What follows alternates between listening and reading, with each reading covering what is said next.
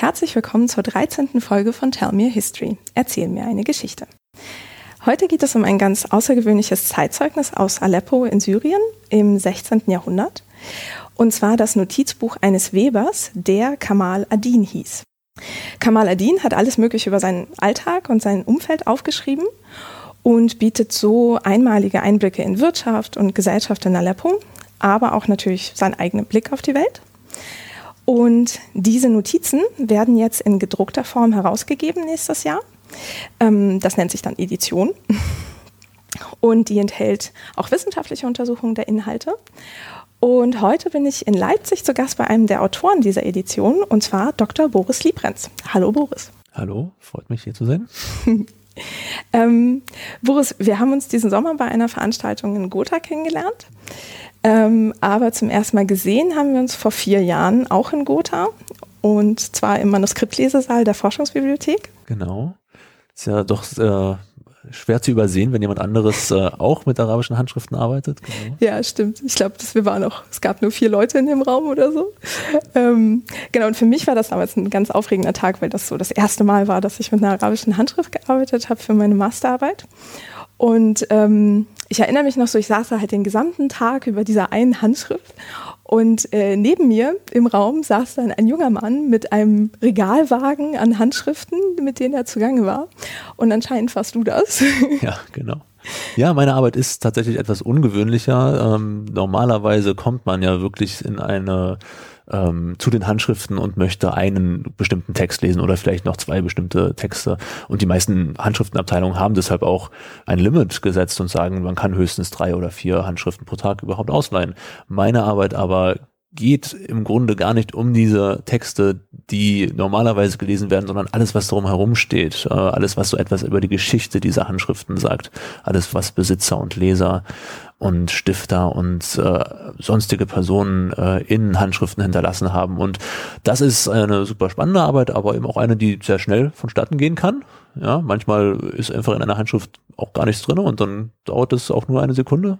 Ähm, aber manchmal dauert es auch länger. Auf jeden Fall kann man an einem Tag schon eine ganze Menge durcharbeiten. Und deshalb bin ich immer derjenige, der mit Abstand die meisten Handschriften äh, vor sich liegen hat, ja. ja. Und die machen dann für dich Ausnahmen, dass du mehr an einem Tag Ja, da muss man natürlich vorher fragen und es gibt auch durchaus Sammlungen, wo das nicht geht, aber die, bei den meisten Sammlungen hatte ich bisher das Glück, dass die Verantwortlichen doch kooperativ waren und dem Thema auch aufgeschlossen waren. Mhm. Ja, genau. Das habe ich jetzt schon in sehr vielen Sammlungen gemacht und habe bisher selten äh, Probleme bekommen. Mhm. Ja. Und weißt du noch, woran, also in welchem Zusammenhang du an diesen Handschriften in Gotha gearbeitet hast? Ja, das äh, ist ein längeres Bemühen von mir, diese Geschichten der Handschriften, äh, diese Notizen in den Handschriften systematisch zu erfassen. Das normalerweise gehe ich einfach zu einer Sammlung und möchte alle Handschriften sehen, die, die es dort gibt. Okay. Ja. Das kann manchmal ganz schnell gehen und es gibt natürlich auch Sammlungen, wo das sehr, sehr lange dauert. Ähm, und das ist etwas, was ich seit vielen Jahren mache. Das habe ich im Grunde systematisch angefangen 2008. Da gab es in Leipzig das äh, Refaia-Projekt, benannt nach einer Bibliothek, die im 19. Jahrhundert aus Damaskus nach Leipzig angekauft wurde. Und um deren Geschichte zu erforschen, war das eigentlich meine erste Primärquelle, die Quelle, die dieses Projekt ja hervorgehoben hat und äh, die wir zum ersten Mal systematisch dort in diesem Projekt erforscht haben. Und um äh, diese Bibliothek in einen größeren Kontext zu stellen, bin ich dann in andere Sammlungen gegangen, nach Berlin, äh, nach Halle, nach Kopenhagen, nach Beirut zur AUB, äh, American University ähm, und andere Sammlungen, überall, wo ich hingekommen bin, überall, das ist ja auch ein Problem der Zeit und Finanzierung, aber alles, was ich machen konnte, habe ich gemacht und irgendwann äh, war dann einfach Gotha an der Reihe. Mhm. Ja, die haben eine wahnsinnig schöne Sammlung von äh, ungefähr 3000 orientalischen Handschriften, äh, die drittgrößte in Deutschland, was sicherlich äh, ungewöhnlich ist für so einen kleinen Ort, aber sie haben eine unglaublich reiche Bibliothek und das äh, gilt auch für die orientalischen, gerade für die orientalischen Handschriften. Äh, und da habe ich dann äh, ja vor einigen Jahren ein paar monatelang bin ich dann, äh, so oft ich konnte, nach Gotha gependelt und habe dann die ganzen Tage damit verbracht, die Handschriften nach diesen Spuren zu durchsuchen. Und das wird dann systematisch in Datenbanken aufgearbeitet mhm. und die Verbindungen zwischen diesen Handschriften hergestellt. Eines der großen Ziele solch eines Vorhabens ist es ja, äh, Bibliotheken zu rekonstruieren, die es heute nicht mehr gibt, aber die wir über diese Einträge rekonstruieren können. Und die finden sich natürlich nicht nur in einer Sammlung, sondern äh, über die ganze Welt verstreut teilweise. Mhm. Ja, und das habe ich jetzt schon seit einigen Jahren gemacht und hoffe auch, äh, das noch weitermachen zu können, denn die die Welt der arabischen oder islamischen Handschriften ist ja wahnsinnig groß. Es gibt äh, noch, noch viele Sammlungen, die ich äh, nicht gesehen habe, viele Hunderttausende von Handschriften, die ich, die es da noch systematisch zu entdecken gibt. Mhm. Ja. ja, von denen man wahrscheinlich auch manchmal gar nicht weiß, weil sie nicht in Katalogen aufgeführt sind. Das Genau. Und zumindest die Information, die mich interessiert, die ist auf jeden Fall sehr selten in Katalogen aufgeführt. Mhm. Praktisch nie. Okay. Also das heißt, du versuchst zu rekonstruieren, wer was wann gelesen hat. Genau. Oder was zur Verfügung stand, mhm. auch welche Bibliotheken es überhaupt gab. Ja. Mhm. ja. Ja, und äh, du sagtest, das wird in Datenbanken aufgenommen. Ist das dann in den jeweiligen Katalogen der Bibliotheken oder gibt es irgendwie so ein übergreifendes äh, Projekt, wo ich irgendwie einmal nachgucken könnte, was weiß ich, ähm, wo wurde das und das Buch gelesen. Ja, ähm, übergreifend ist es noch nicht. Äh, das ist sicherlich eine Entwicklung, die angestrebt ist. Bisher sind es äh, einzelne Datenbanken zu bestimmten Sammlungen. Also angefangen hat es, wie gesagt, mit Leipzig. Dort äh, ist auch systematisch schon alles erfasst. Berlin hat eine, hat das Datenbankmodell übernommen und Gotha jetzt auch. Ähm, das soll fortgeführt werden, ausgebaut werden. Hoffentlich gibt es irgendwann einmal eine einzige Datenbank, wo all diese Informationen drin sind ja, bisher ist das leider noch nicht der Fall. Genau, okay, also wieder neue Beschäftigungsfelder für ja, wer daran Interesse hat. Es ist noch sehr viel zu tun, auf jeden Fall, ja. Aber du bist auch nicht der Einzige, der so durch die Sammlung wandert und dann die Notizen aufschreibt, oder also doch? Also in der Systematik bin ich das sicherlich es ist eine Quellengruppe, die jetzt in den letzten Jahren äh, verstärkt Aufmerksamkeit erfahren hat. Es gibt einige, die sich dafür interessieren, die auch Einzelfälle studieren. Äh, ich selbst gebe im nächsten Jahr ein Sonderheft des Journal of Islamic Manuscripts äh, heraus, wo ich einfach auch mal sehen wollte, was überhaupt äh, da ist als Herausgeber, einfach mal gucken wollte, wer arbeitet zu so etwas und kann hier etwas beitragen, so dass wir dann wirklich auch mal wissen, wo das Feld steht. Mhm äh, wer überhaupt mit so etwas arbeitet. Oftmals passiert das ja, dass Forscher an bestimmten Werken, an bestimmten Genres interessiert sind, an bestimmten Autoren, ganz viele Handschriften von denen sehen und dieses Material ähm, aufnehmen, aber auch gar nicht wissen genau, was sie damit anfangen können das braucht ja auch diesen breiten Überblick. Wenn man jetzt zum Beispiel nur das Werk eines bestimmten Genres hat, dann sieht man dort ähm, all die Besitzer dieses Genres, weiß aber ja auch im Grunde gar nicht, was die sonst noch alles gemacht haben. Und das führt dann zu verzerrten oder nicht kompletten Analysen. Und mhm. deshalb ist es, ähm, da ist noch viel zu tun. Mhm. Und äh, in der Systematik ist meine Arbeit da bis jetzt die einzige, aber es gibt auf jeden Fall Interesse und viele, die das gerne machen würden und, und gerne dazu beitragen würden, das noch kompletter zu machen. Ja. Mhm. Ja, ja, ich meine, ich bin zum Beispiel eine von solchen, die nur an einem Werk eines Autors arbeitet und halt irgendwie erstmal schaut, wie oft wurde es gelesen und wenn ich Glück habe, finde ich raus, wer es gelesen hat.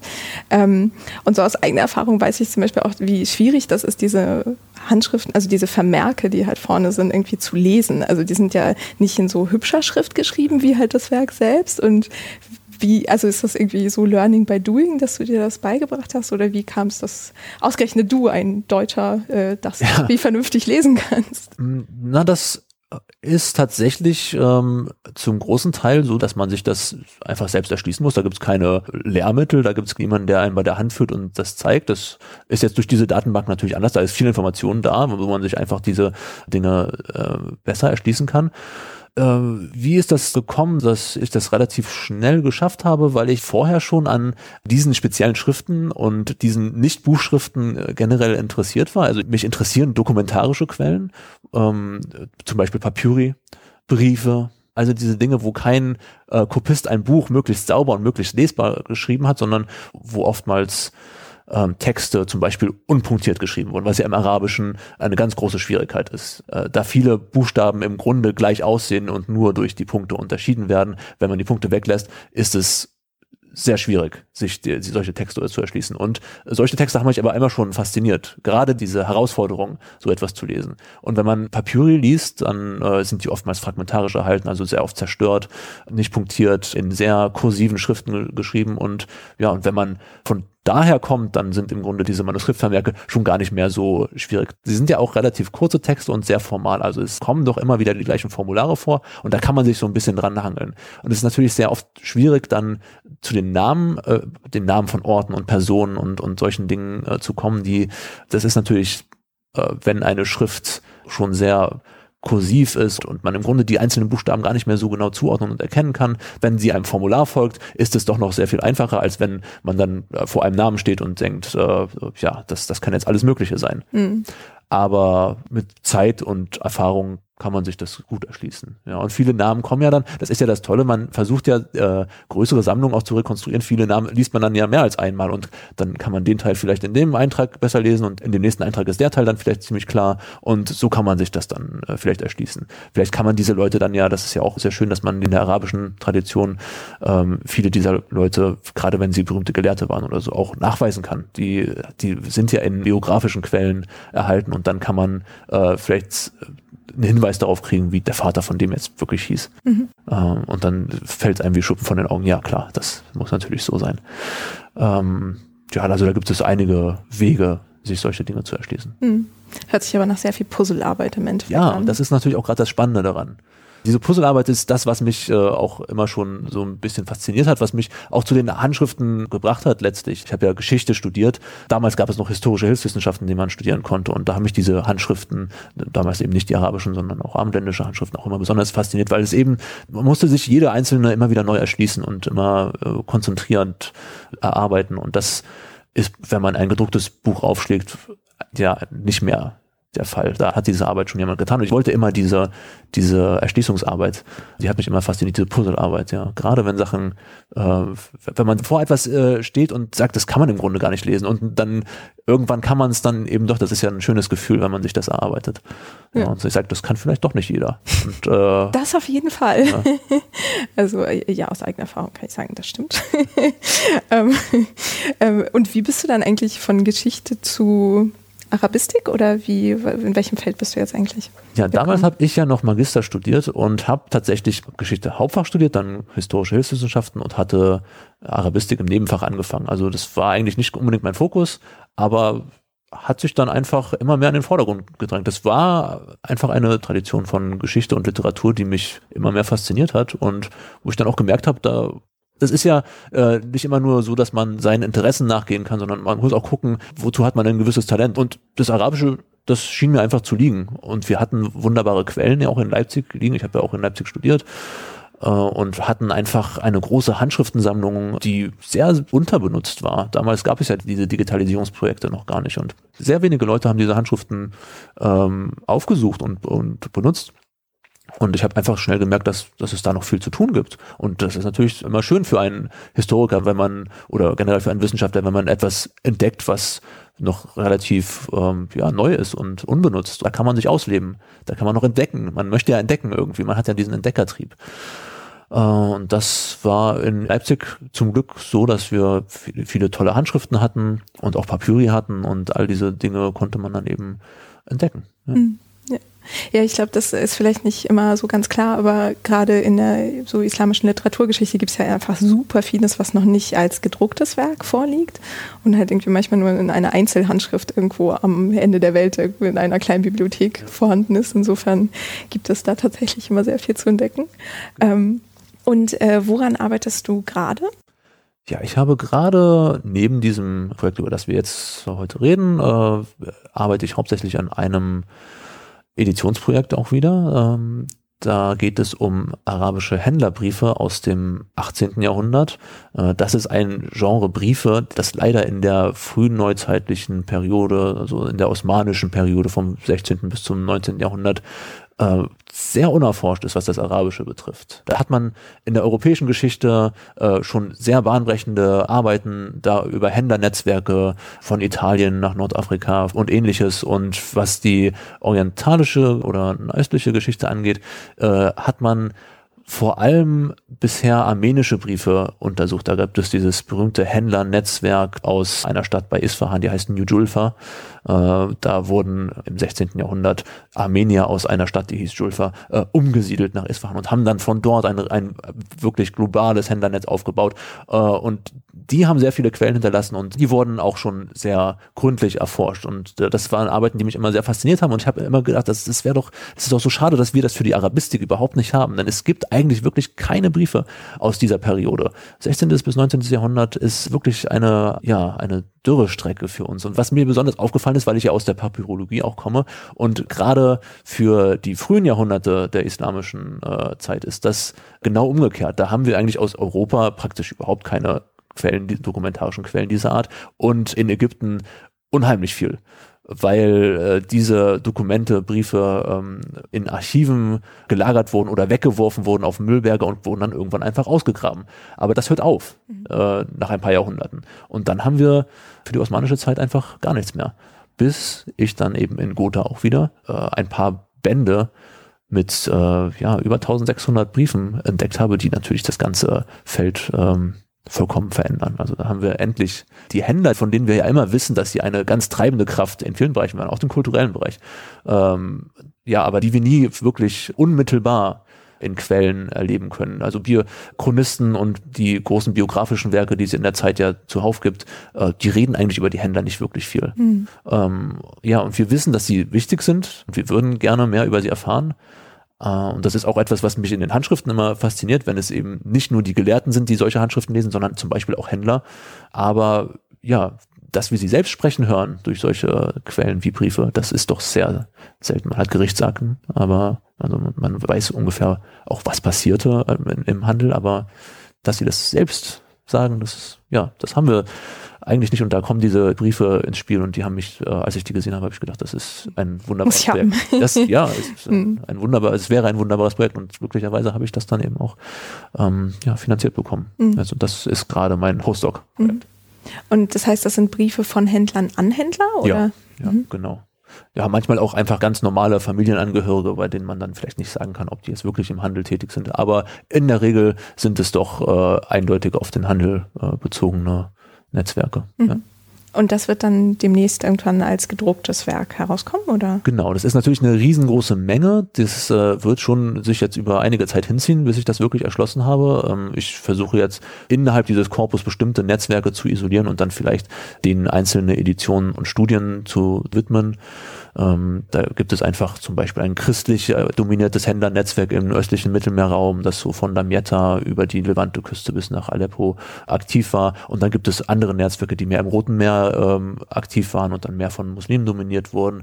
Und die äh, versuche ich jetzt in diesem durchmischten Korpus, das nicht geordnet ist, einfach so ein bisschen zu trennen und zu, ähm, zu ordnen und dann zu edieren. Sicherlich, ich hoffe ab nächstem Jahr, dass die ersten Editionsbände vielleicht so ab nächstem Jahr zumindest beim Verlag sind und dann den auch die entsprechenden Studien zu widmen. Ja.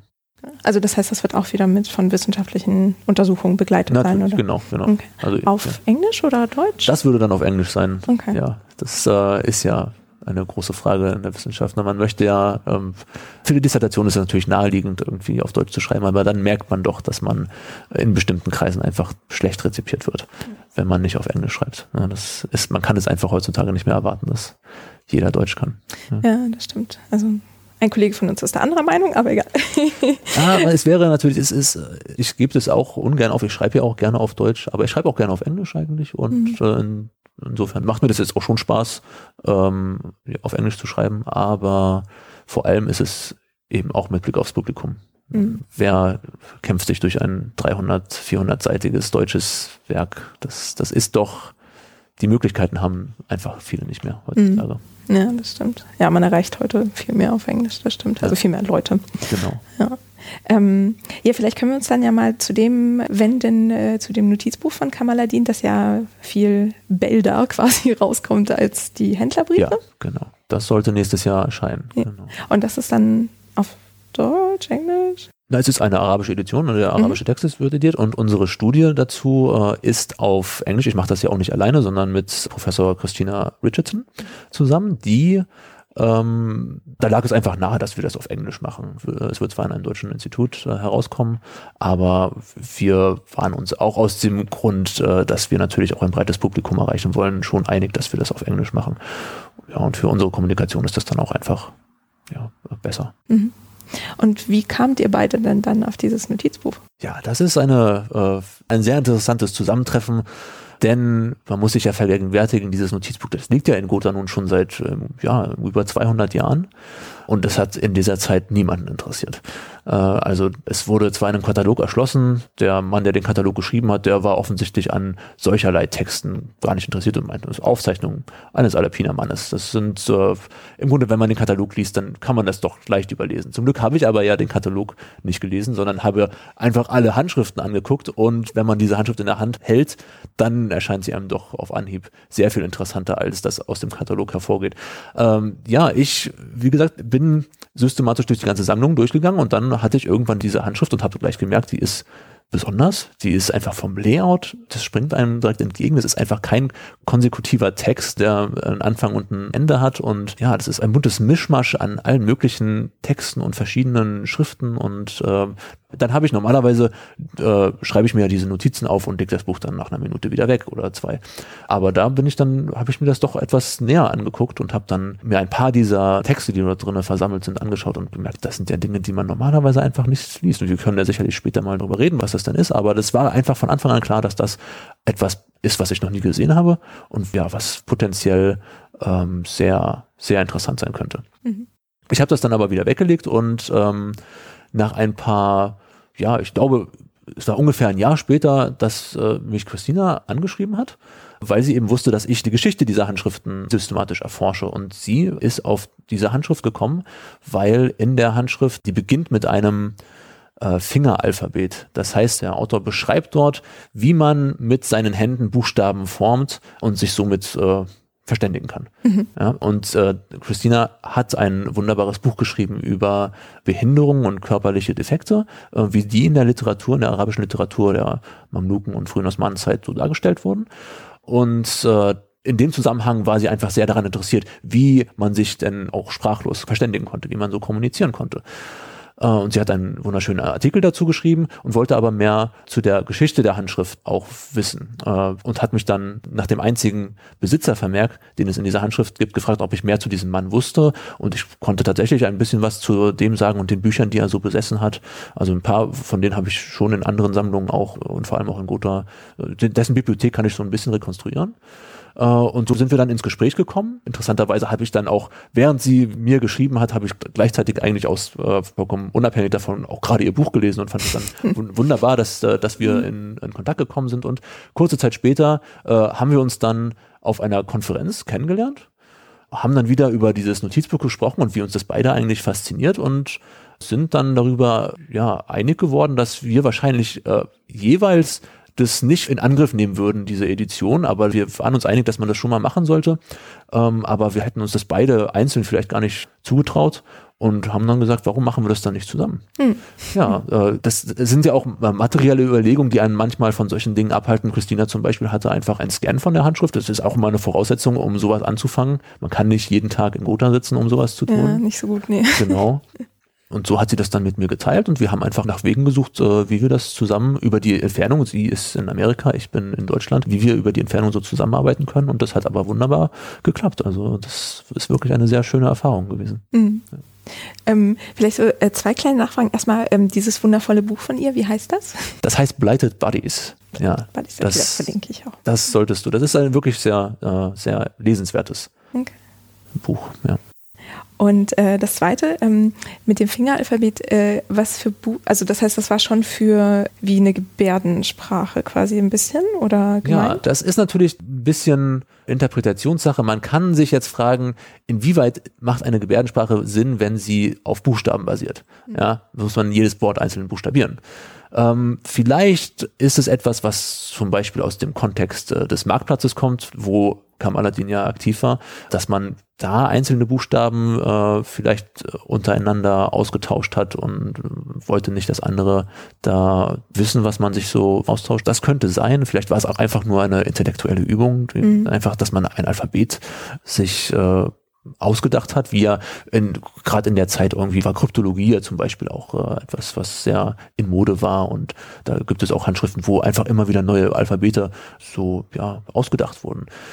Ähm, also wir wissen nicht ganz genau, warum jemand ein Fingeralphabet äh, sich ausgedacht hat.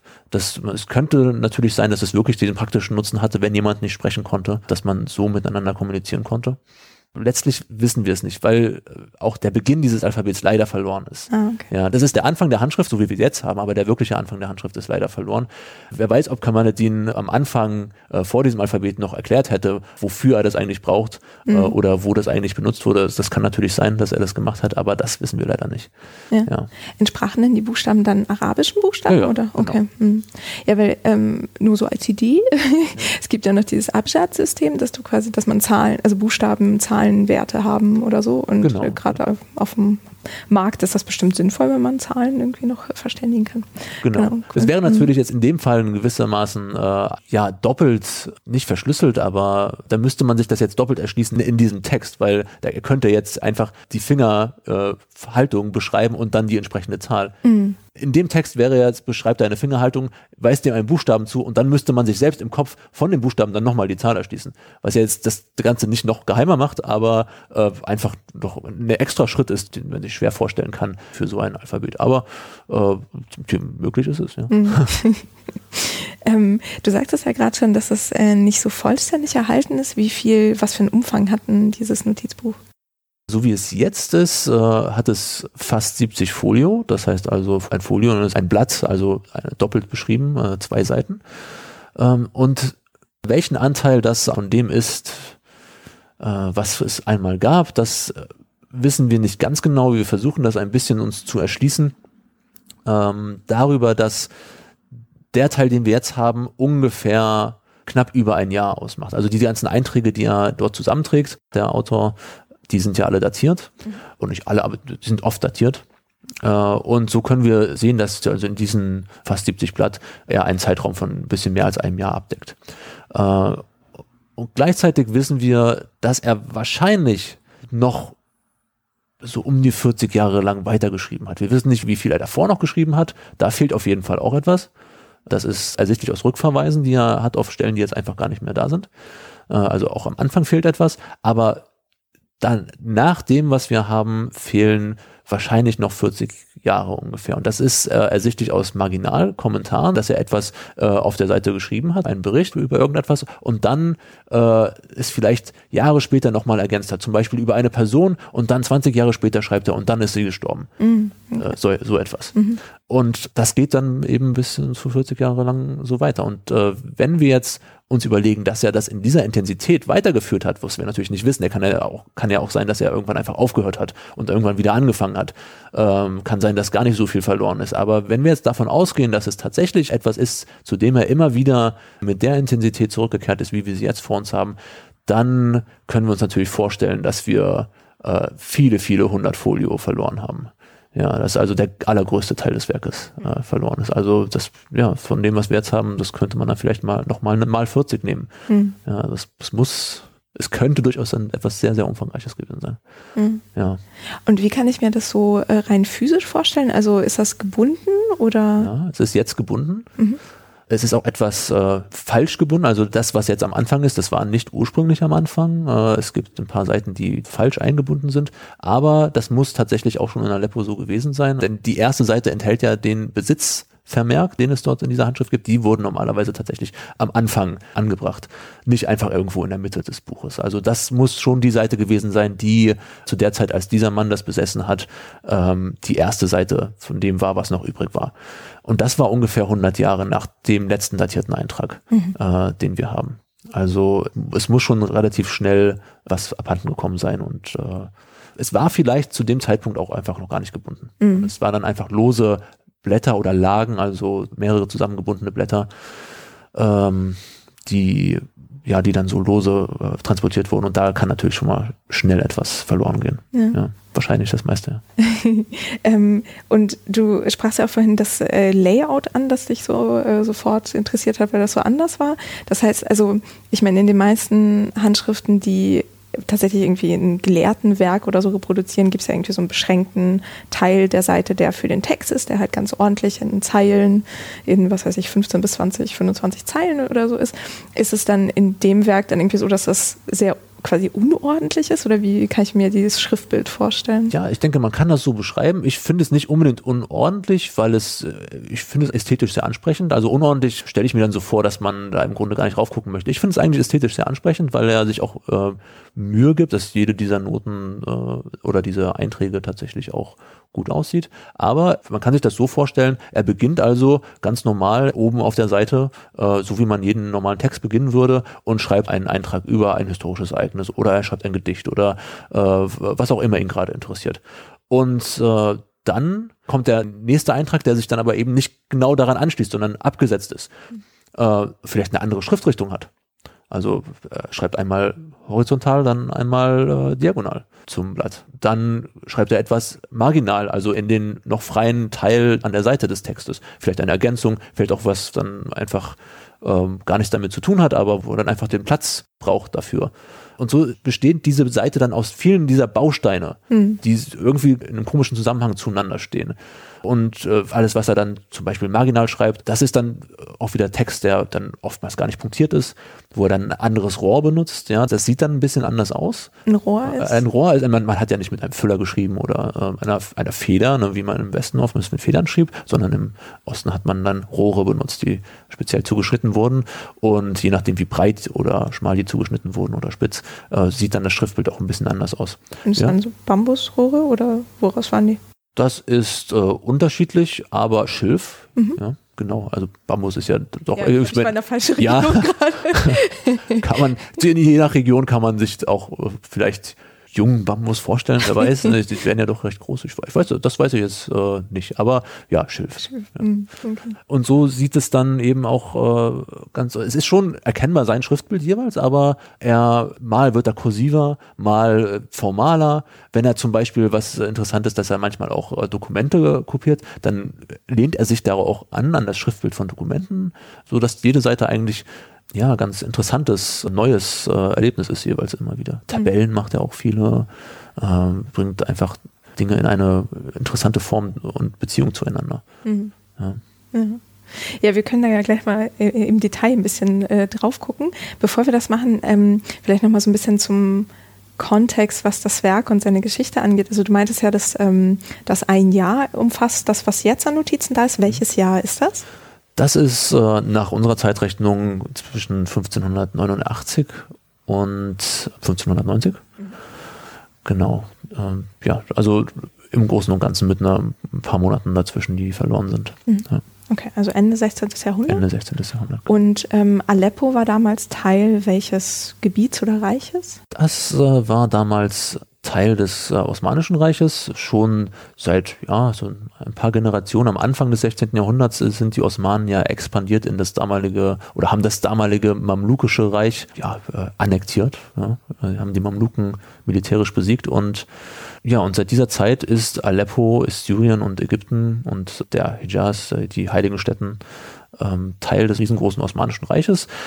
Diese frühe Zeit äh, wird ja in der Regel als eine ja, die große Blütezeit des Osmanischen Reiches angesehen. Militärische Expansion, äh, ein starker Staat, die Zeit des großen Sultans Suleiman, des, äh, wie er hier oft genannt wird, des Prächtigen, ja, die einfach als das goldene Zeitalter angesehen wird. Und diese Zeit der Expansion und der, ja, der im Grunde kaum gefährdeten Vormachtstellung des osmanischen Staates, die geht in dieser Zeit ein bisschen zu Ende.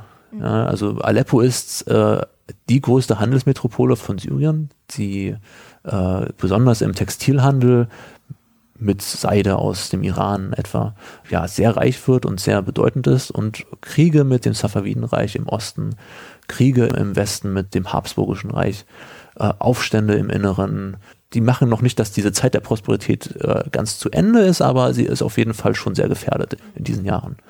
Äh, und es gibt doch sehr viele dunkle ja, Wolken am Horizont, die mhm. wir heute sowieso sehen, weil wir wissen, wo das hinführt zu den großen Jelali-Aufständen, die kurz danach äh, beginnen, wo wirklich der osmanische Staat in vielen Regionen, die sehr nah an Aleppo sind, also im heutigen Süden der Türkei oder, oder Zentralanatolien, äh, wo, wo, dieser Staat wirklich die Kontrolle verliert über längere Zeit, wo aufständische, äh, bedeutende Städte kontrollieren, wo wirklich äh, nicht sicher ist, ob die bestehende Ordnung das überleben wird. Und das äh, kann man sicherlich auch in den Aufzeichnungen dieses Notizbuchs, wenn er über wirtschaftliche Schwierigkeiten redet oder über klimatische Schwierigkeiten, durchaus schon erahnen. Ähm, aber Kamaladin lebte in dieser Zeit zumindest noch in einer sehr bedeutenden Wirtschaftsmetropole. Mhm. Die vielfältigste wirtschaftliche und kulturelle Verbindung sowohl im Norden, im zentralen Bereich des Osmanischen Reiches hatte, wie auch in den Osten zum Safavidenreich, wie natürlich auch zum Süden zu den ehemaligen mamlukischen mhm. äh, Kerngebieten in Damaskus, Kairo ja. und so weiter.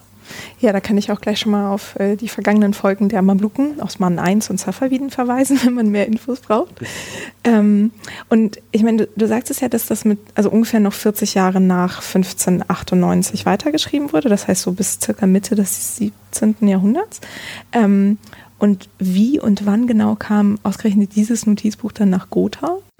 Ja, das hat äh, mit dem bedeutenden Reisenden Ulrich Jasper Seetzen zu tun, der Anfang des 19. Jahrhunderts vom Fürsten in Gotha, dem Herzog von Gotha, auf eine Reise geschickt wurde durch die Levante über Ägypten bis auf die arabische Halbinsel, wo er dann irgendwann verschollen ist.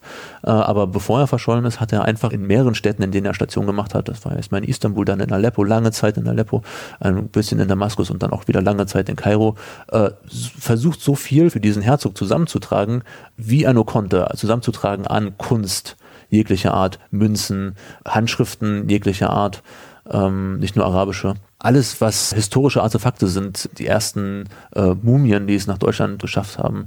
Die ägyptische Sammlung in Gotha ist ja eine der ältesten in Deutschland zum Beispiel. Das basiert alles äh, zu ganz großen Teilen zumindest auf der Sammeltätigkeit dieses Ulrich Jasper Seetzen, der ein Ingenieur aus Friesland war und eigentlich kein ausgebildeter Orientalist, aber der sich durch seine wirklich sehr offene Art und seine Wissbegierde äh, auf dieser Reise doch wirklich erstaunliche Dinge angeeignet hat. Und ja, dessen Wissbegierde auch, glaube ich, durch, aus dieser Sammlung noch hervorscheint. Also er hat wirklich äh, wahnsinnig viel gekauft, ohne jetzt zu sagen, ich nehme jetzt nur die schönen Handschriften, ich nehme jetzt nur die Handschriften, die wissenschaftlich bedeutend sind. Und das heißt natürlich irgendwie für viele Leute einfach Theologie und äh, große Literatur, sondern er hat auch viele Dinge gekauft, wie zum Beispiel dieses Notizbuch, was andere vielleicht nicht angeguckt hätten. Oder wie diese Briefe, die ich bearbeite, die äh, sicherlich auch einfach vorhanden waren, aber wo die andere einfach nicht gekauft hätten.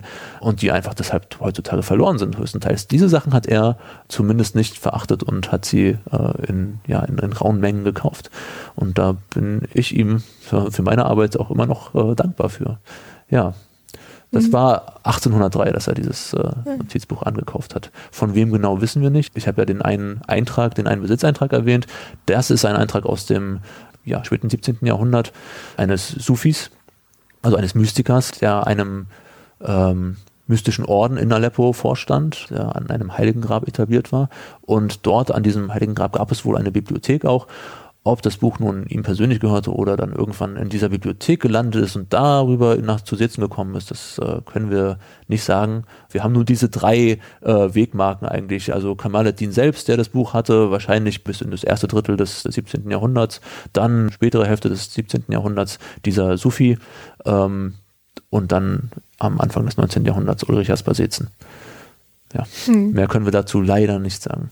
Na, das ist ja schon mal viel. Ich meine, bei vielen Handschriften weiß man gar nicht, wie sie irgendwie wo gelandet sind. Und so kriegt man immerhin so ein paar Schlaglichter auf die ja, Geschichte, die oder auch die Orte, durch die die gelaufen ist. Insofern ist das sehr spannend auf jeden Fall immer. Ja, ähm, ja dann ähm, schauen wir uns doch mal sozusagen das Notizbuch mal selber an. Ähm, du hast ja gesagt, dass der Anfang fehlte. Das heißt, man weiß auch nicht, ob das irgendwie einen Titel oder sowas hatte. Genau. Oder? Ja, das ist natürlich auch schade, weil mit Titeln drücken Autoren ja auch etwas aus. Sie stellen sich in eine bestimmte Tradition. Sie sagen einem was vielleicht über ein Genre oder über ein Werk, an das sie sich anlehnen. Ähm, es ist die Frage, ob dieses Werk jemals einen Titel hatte. Es ähm, passt ja im Grunde in wirklich kein Genre richtig hinein. Und insofern weiß ich nicht, ob es jemals äh, vorgesehen war, einen Titel zu haben, ob es jemals vorgesehen war, einfach so gelesen zu werden. Das ist natürlich eine Frage, die wir nicht beantworten können. Ja, ähm, wir wissen nicht, wie es hieß und wir wissen über den Autor auch nur dadurch, dass er einige Notizen über sein Leben in diesem Buch äh, verstreut hinterlassen hat. Mhm. Und ähm, du sprachst ja schon so verschiedene Arten von Einträgen ein. Mhm. Also ich glaube, Gedichte hast du erwähnt und genau. Dokumente, die er irgendwie kopiert hat. Was, mhm. Also was war das so für Dokumente oder auch war das eine bestimmte Richtung von Dichtungen und was hat er sonst noch so aufgeschrieben? er hat erstmal alles aufgeschrieben, was ihn selbst interessiert hat. Ich denke, das ist eigentlich das Leitmotiv dieses Werkes. Ja, das ist ähm, Gedichte sind oftmals Gedichte, die er selbst gedichtet hat. Mhm. Er war selbst Dichter oder zumindest hielt er sich dafür. Das, äh, ja, das waren einfach viele Leute damals. Ne? Das war Poesie, war einfach eines der ähm, auch für die soziale Kommunikation einfach eines der wichtigsten Medien. Äh, Lobgedichte auf jemanden zu schreiben, ist einfach wie eine Visitenkarte zu hinterlassen. nicht wahr? Das ist einfach etwas, um Beziehungen aufzubauen, um Beziehungen zu festigen, um Freundschaften zu festigen. Dafür brauchte man Poesie. Und er war einer, der äh, leidenschaftlich Poesie betrieben hat selbst dann auch Gedichte anderer ähm, immer wieder kopiert hat. Andere haben auch Gedichte in diesem äh, Werk hinterlassen. Also hauptsächlich ist diese Handschrift seine Handschrift, aber es gibt ein paar wenige äh, Fälle, wo andere dann auch ja etwas reingeschrieben haben und das war in einem Fall auch jemand anderes, der ein Gedicht da reingeschrieben hat oder in zwei Fällen.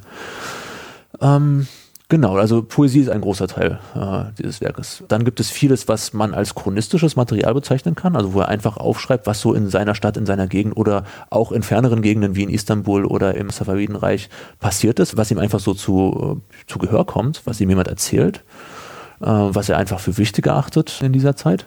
Dann gibt es äh, vielleicht nochmal äh, wegen der Poesie, ähm, gab es eigentlich eine bestimmte Personengruppe oder eine Person, die er da besonders hervorhob oder war das so durch die Bank weg?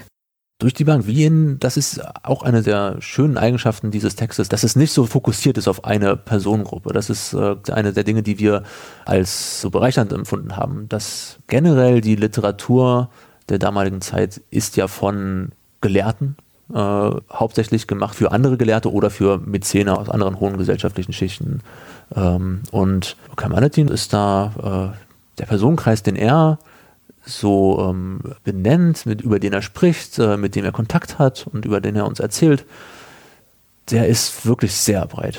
Ja, das ist eines der interessantesten Merkmale. Er spricht nicht nur über Gelehrte, die kannte er auch, aber er spricht eben auch über andere Handwerker oder ähm, Leute auch vom Marktplatz, die er so trifft. Er selbst war ja eben auch äh, ein Handwerker, er war ein Weber jemand, der seinen Lebensunterhalt nicht durch ein Stipendium irgendwo oder durch seine Bücher oder durchs Mäzenatentum verdiente, sondern durch körperliche Arbeit.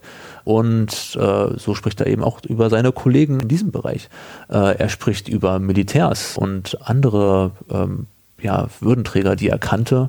Das kann so hochgehen wie zum äh, Kommandeur der Zitadelle von Aleppo, die berühmte Zitadelle, für deren Kommandeur er äh, ein Gewand schneiderte und dann dort zur Zitadelle geht, um, ja, man kann sagen, um Maß zu nehmen vielleicht, äh, und dann auch berichtet darüber, was sie so erzählt haben untereinander, ne? was der Gouverneur ihm eine Geschichte erzählt hat aus früheren Zeiten und äh, ja, und solche Dinge. Und äh, da hat er wirklich keinerlei äh, Vorurteile er hat sicherlich, ist ein Mensch nicht ohne Vorurteile, aber er hat keinerlei Vorurteile, uns darüber zu erzählen. Mhm. Äh, was besonders augenfällig ist, was die religiösen Minderheiten auch betrifft. Das sind wirklich, das ist eine Gruppe, die sonst virtuell in arabischen Literatur dieser Zeit, muslimischen arabischen Literatur dieser Zeit nicht existiert. Wir haben ganz große, umfangreiche biografische äh, Lexika aus der Zeit und Chroniken aus der Zeit und ähm, Christen und Juden, obwohl sie einen großen Teil der Bevölkerung darstellten und auch bedeutend zur Wirtschaftsleistung äh, dieser Region beigetragen haben, kommen dort praktisch nicht vor. Aber Kamaluddin erzählt uns davon. Er hat Kollegen, er hat Freunde, äh, er hat ja Mäzene, er, Menschen, mit denen er Kontakt hat und die er bewundert auch. Ähm, und er erzählt uns von denen. Da kommt dann auch die Poesie wieder ins Spiel. Er hat eine oder mehrere lange Panegyriken oder Lobgedichte auf einen sehr reichen christlichen Händler äh, zu dessen Hochzeit er geht und worüber er dann eben ein langes Gedicht schreibt und mhm. äh, hat wirklich ist wirklich voll des Lobes über solche Kontakte auch. Ja. Und also was lobt er denn an denen so besonders? Zum Beispiel Freigebigkeit, zum Beispiel bei einem interessanterweise, dass er im Grunde ähm, auf der moralisch-ethischen Ebene praktisch schon ein Muslim ist, während er, während er, also das ist sozusagen für ihn natürlich das höchste Lob, ja, das, während er äh, natürlich noch nicht wirklich konvertiert ist, ist er praktisch, lebt er wie ein Muslim, ja, solche Dinge ähm, lobt er, ja, die Eigenschaften, die er an einem Muslim eben auch loben würde, ja, jemand, der treu ist, jemand, der großzügig ist, ähm, jemand, der ja freigebig ist, eben auch gerade bei diesen reichen Händlern, äh, wo man sich dann fragen kann, ob er damit vielleicht auch Freigebigkeit erstmal ähm, erreichen möchte von mhm. denen. Das ist natürlich immer die Frage, wenn er darüber schreibt, wie freigebig jemand ist, ob er dann selbst etwas davon auch haben möchte. Aber ja, das äh, sind Leute, mit denen er viel Kontakt hat und das lässt er uns eben auch wissen. Das kann man bei anderen Autoren dieser Zeit sicherlich auch vermuten. Die haben sicherlich auch Kontakt mit vielen äh, christlichen Händlern und Webern und Ärzten und erzählen uns davon aber nichts. Mhm. Eine Anekdote, die mich tatsächlich, als ich das Buch aufgeschlagen habe, zuerst so fasziniert hat an dem ganzen Text, ist eine, in dem er mit einem jüdischen Freund zu einer Moschee geht und der zeigt ihm, das war früher mal eine Synagoge. Hier ist noch eine hebräische Inschrift. Und äh, wo es dann auch einen gewissen literarischen Austausch gibt, in dem dieser Jude dann äh, sagt, in den Chroniken meiner Leute, also wahrscheinlich hebräische äh, Texte, wird das so und so beschrieben und er guckt dann und Kamalatin selbst guckt dann in muslimischen Chroniken nach und findet das dann hier und dort bestätigt. Also wo dann diese Literaturen, die normal normalerweise kaum in Kontakt kommen, auch miteinander äh, zu sprechen beginnen und äh, über diese Menschen, die einfach miteinander in Kontakt kommen, was man eben über die Literaturen selbst normalerweise nicht so gut sehen kann, in dieser Periode jedenfalls. Ähm, aber in diesem Text kommt, ja, mhm. erscheint es dann. Und wie kann ich mir zum Beispiel diesen Eintrag vorstellen? Also da ist dann das Datum und dann sagt er, ich war mit dem und dem dort und dort. Also genau. ist das spezifisch, was jetzt diese Ortsbezeichnung oder auch Bibliotheken angeht, in denen er dann die Chroniken sich angeschaut hat? Darüber, wo er selbst diese Werke gelesen hat, sagt er uns nichts. Äh, ob er die besessen hat, ob er die bei irgendjemandem ausgeliehen hat, das wissen wir nun nicht. Aber im Großen und Ganzen funktioniert ein Eintrag tatsächlich so.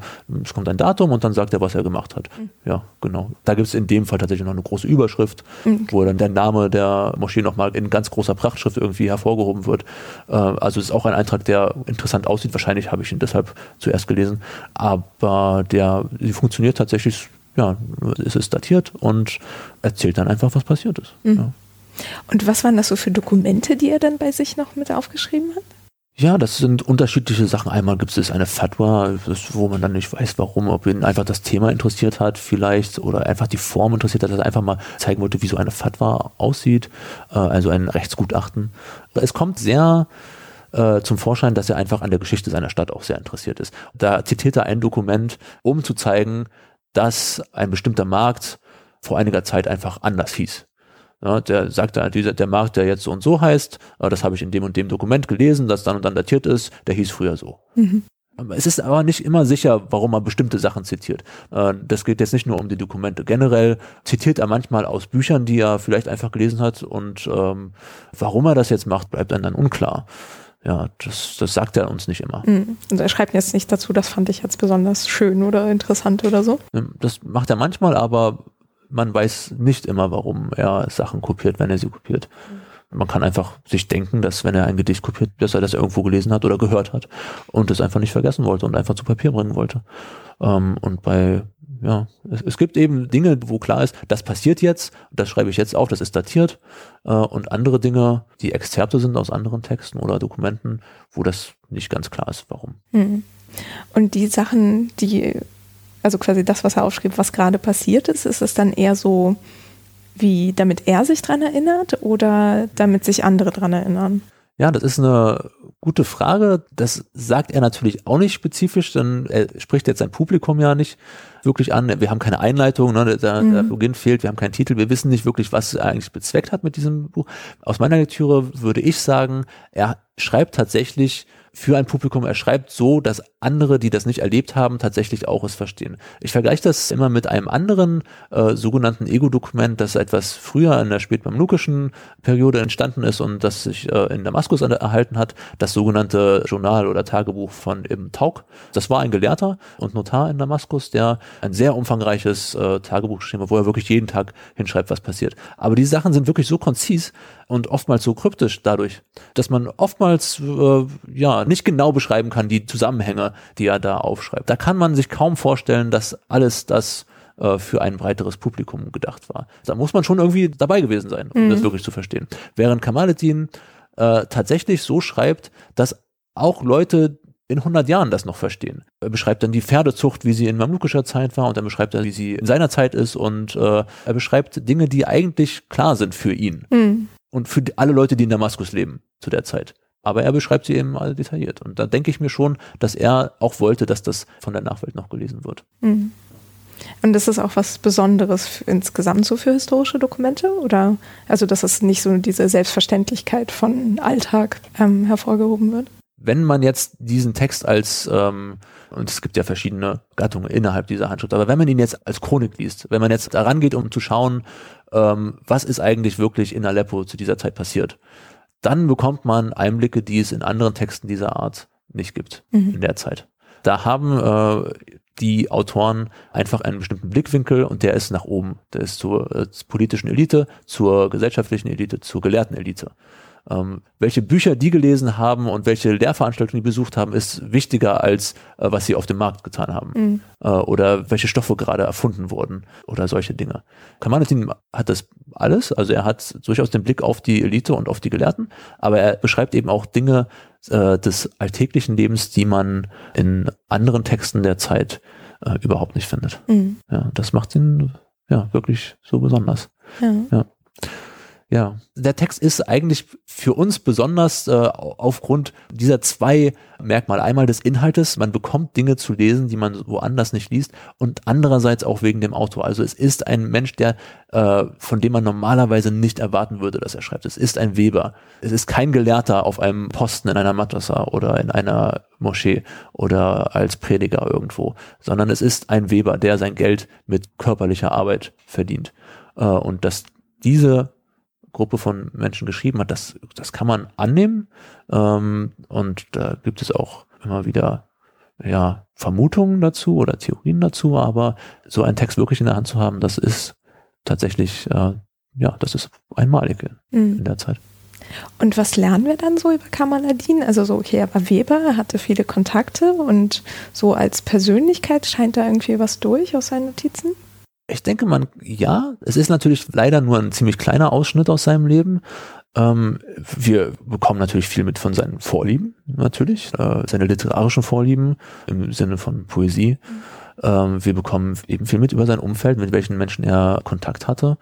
Ähm, seine politische, sage ich mal, seine politische Einstellung, also durchaus jemand, der ja in diesem ersten Jahrhundert der osmanischen Phase äh, von Aleppo äh, jemand war, der für den das System, wie es etabliert war zu der Zeit, einfach das gottgegebene System war, dass es zu unterstützen gilt. Also wenn er Kritik hat an irgendetwas, dann ist es eigentlich nie an der Dynastie, am System selbst, sondern irgendwie korrupte Individuen vielleicht. Mhm.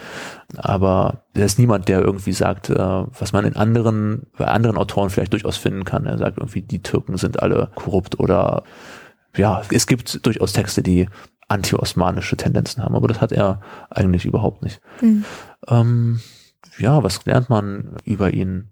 Er schreibt natürlich nichts über seinen Charakter selbst, sondern wir können uns das nur äh, erschließen dadurch, dass er eben aufgeschlossen ist, uns Dinge über Juden und Christen zu schreiben. Und zwar sehr hochachtungsvoll. Das kann natürlich äh, einfach auch schon eine interessante Aussage über seinen Charakter. Dass er im Gegenzug sehr abwertend über Frauen schreibt. Klar. ist natürlich ist okay. letztlich zu erwarten in mhm. der Zeit. Ähm, aber das wird öfters in bestimmten Notizen bestätigt. Und was schreibt ja. er da so? Äh, na, er zitiert abwertende Hadithe zum Beispiel, ja, also das äh, Gottes größte Name, ein Wissen, das sehr wertvoll ist, ja, und das sollte man zum Beispiel keinen äh, Leuten geben, die dumm sind oder äh, er zitiert dann so einige sehr äh, despektierliche Menschengruppen und unter denen sind dann eben auch die Frauen. Mhm. Ja, also es wird irgendwie klar, Frauen sind für ihn keine ernstzunehmenden intellektuellen Partner. Mhm. Also sind, äh, ja, es ist meistens nicht das, was er selbst über Frauen sagt, sondern was er zitiert.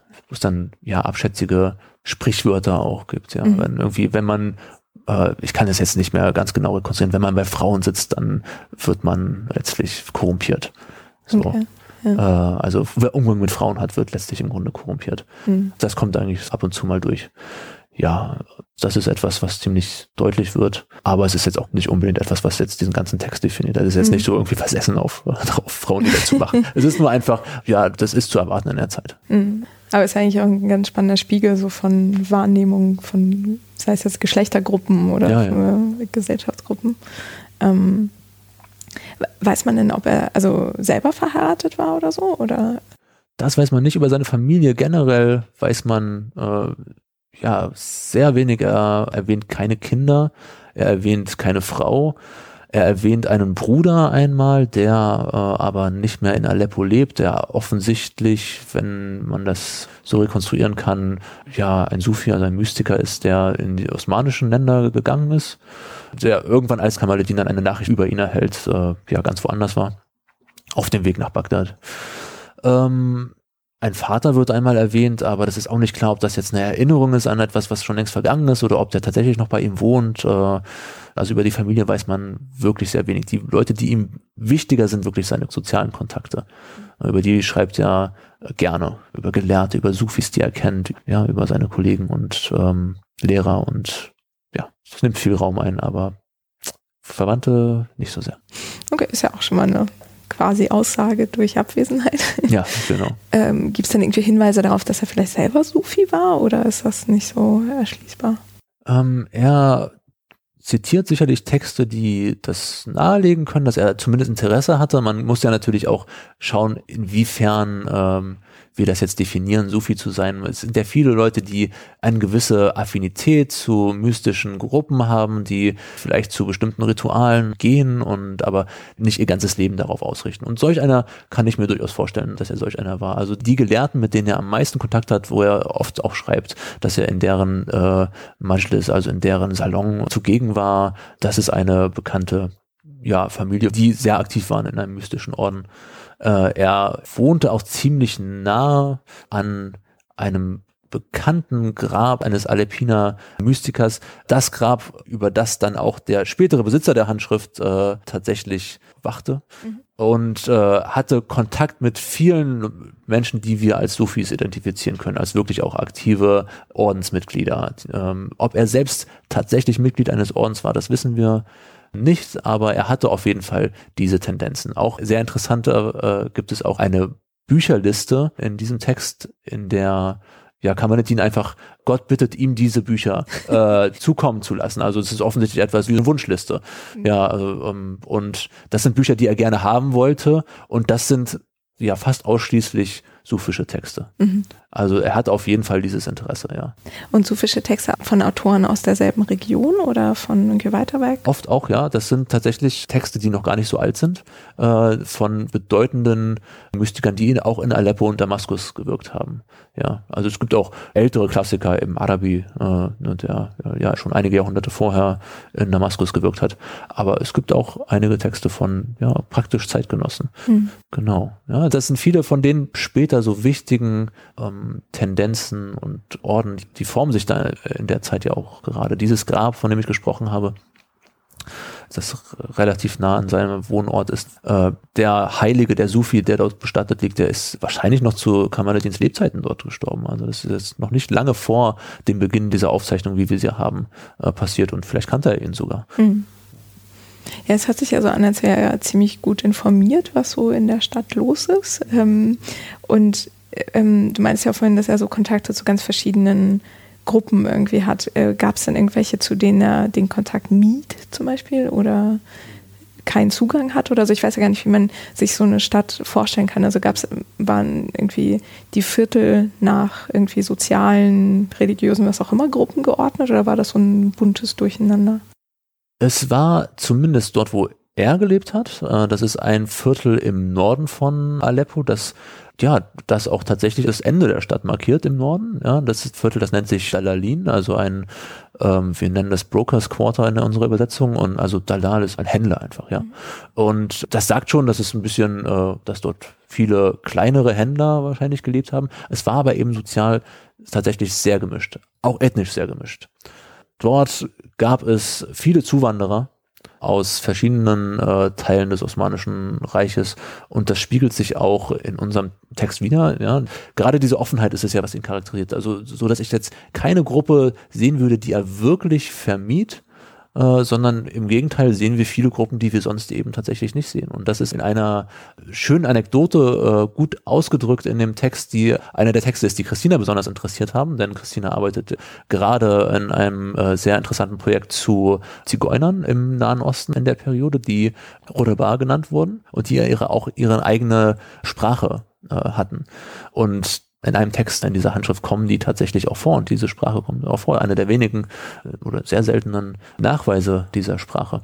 Und dieser Text beschreibt nun, wie ähm, ja, fahrende Sänger, Musiker in diesem Viertel Musik machen und einen jungen Tanz dazu und sammeln Geld ein. Und das Besondere ist, dass Kamaladin beschreibt, wie der Sänger immer wieder scheinbar mühelos zwischen diesen verschiedenen Sprachen wechselt, dass er äh, Kurdisch singt, dass er Arabisch singt, dass er Persisch singt, dass er äh, Indisch singt, was auch immer das genau bedeutet in dem Zusammenhang und dass er aber eben auch in dieser Sprache der Rodabar singt, was nun darauf hindeuten könnte, dass das tatsächlich Zigeuner waren. Mhm. Ähm, aber auch interessant, dass er das tatsächlich identifizieren kann. Ja, das wollte ich gerade fragen. Also ja. das, äh, das, was ja nicht bedeuten muss unbedingt, dass er das alles tatsächlich aussprechen konnte, aber zumindest kann er sie unterscheiden.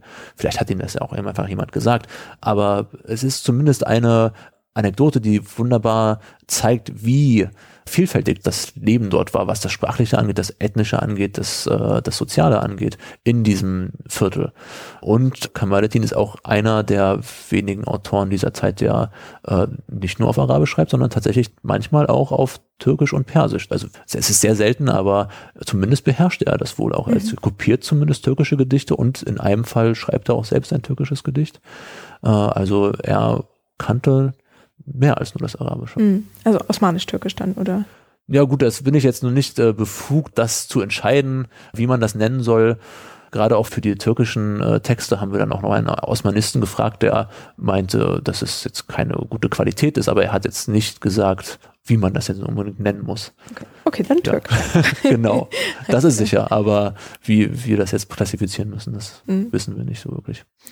Ja, aber es ist auf jeden Fall ein Hinweis darauf, dass er mehr als nur das Arabische konnte. Und wer weiß, vielleicht war er auch kein ethnischer Araber, sondern hatte vielleicht auch selbst einen Hintergrund äh, in diesem Viertel, in dem viele Menschen aus dem Norden, aus den osmanischen Kernlanden hinzugezogen sind in der Zeit. Vielleicht war er einer von denen, wer weiß. Mhm. Und hat er ähm, bei diesen Begegnungen, wenn er die aufschreibt, wen er getroffen oder gesprochen hatte, auch mal erwähnt, in welcher Sprache er mit denen kommunizierte oder eher nicht so? Das erwähnt er nicht, denn man kann sicherlich davon ausgehen, dass es Arabisch ist. Zumindest so wie er das zitiert, äh, jegliche Gespräche und jegliche mhm. Anekdoten, ist es immer auf Arabisch. Wie gesagt, diese türkischen Passagen, das ist einmal ein Dokument tatsächlich und ansonsten sind es Gedichte. Mhm. Welches Dokument ist das? Ja, das ist eine Fatwa über bestimmte Steuern wo man dann auch vermuten könnte, dass ihn das vielleicht auch persönlich äh, mhm. tangiert hat. Okay. Ja.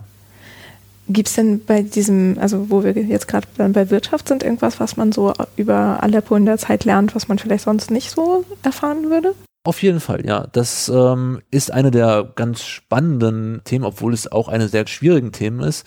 Ähm, das ist eine Zeit, die generell im Osmanischen Reich als eine Wendezeit betrachtet wird, gerade in finanziellen Dingen. Es gab dort eine Münzreform, ja, wo die Forschung noch ein wenig ja uneins ist, wie man das genau interpretieren äh, kann.